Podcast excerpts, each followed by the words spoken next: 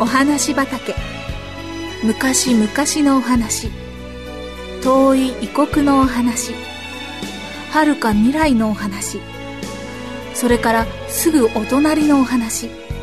ほんのさっきのお話。今日はあなたに届けます。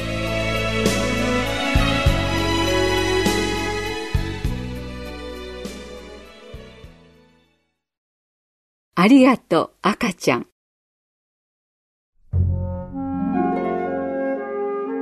バスの中でかわい赤ちゃんがマリちゃんの隣に乗っていました。お母さんに抱かれてこっちを向いていました。ピンクの毛糸で編んだ帽子がよく似合う。太ったかわいい女の子です。赤ちゃんはマリちゃんの顔をじっと見つめてニコニコ笑ったり口を尖らせて何かお話ししたりします。まだ何を言ってるか全然わかりませんがとっても可愛いのです。釣り込まれて相手をしていると赤ちゃんは自分の手に持っていたクッキーをマリちゃんにくれるというのです。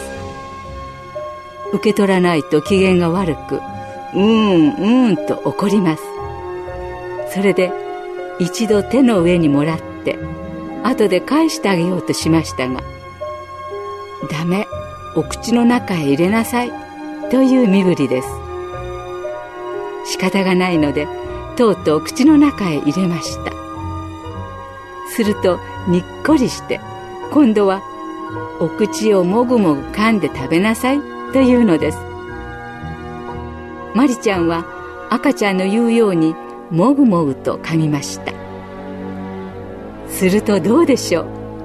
赤ちゃんは嬉しそうに声を出して喜んでパチパチと手を叩きました。その可愛いいこと可愛いことどこにも汚れたところのないきれいなきれいな宝物を見ているような気がしました。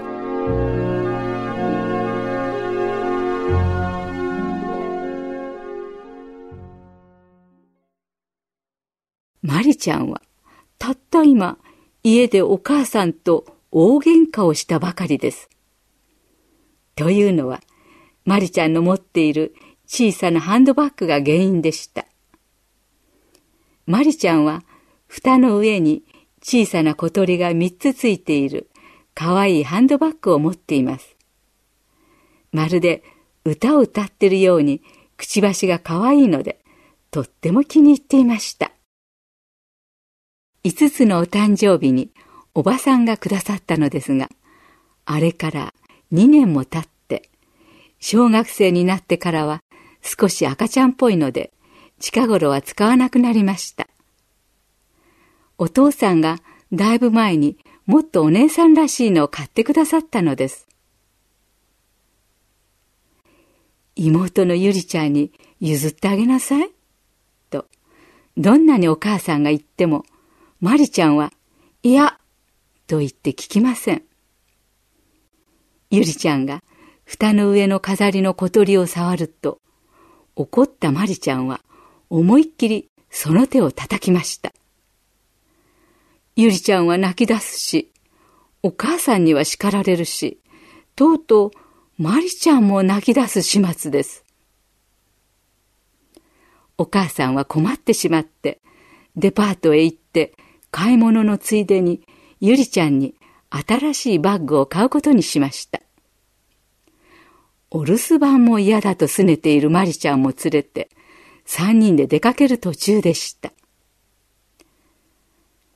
バスはだんだん混んできました。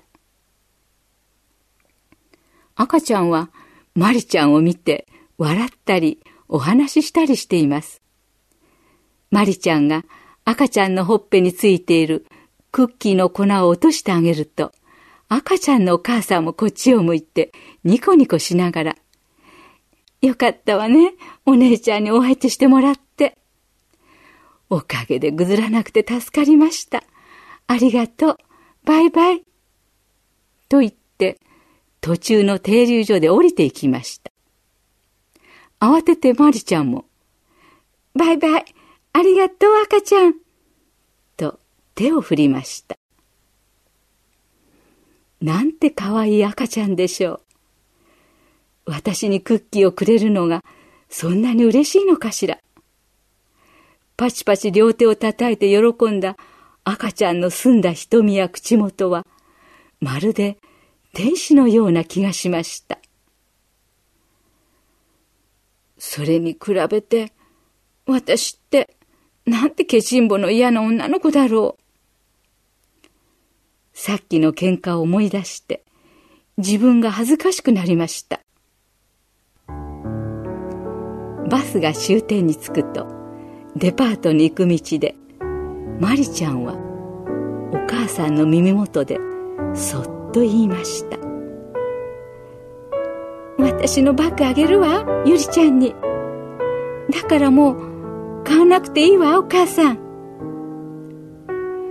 お母さんは、じっと、マリちゃんの顔を見て、にっこりうなずきました。来週、お友達の家へお誕生日で招かれています。ゆりちゃんにあの小鳥のハンドバッグを持たせて連れて行ってあげるつもりです。バッグの中には紙やハンカチをきちんと入れてあげるつもりです。帰りのバスの中で赤ちゃんの降りていった停留所に来ると窓から小さい声でもう一度マリちゃんは言うのでした。ありがとう赤ちゃん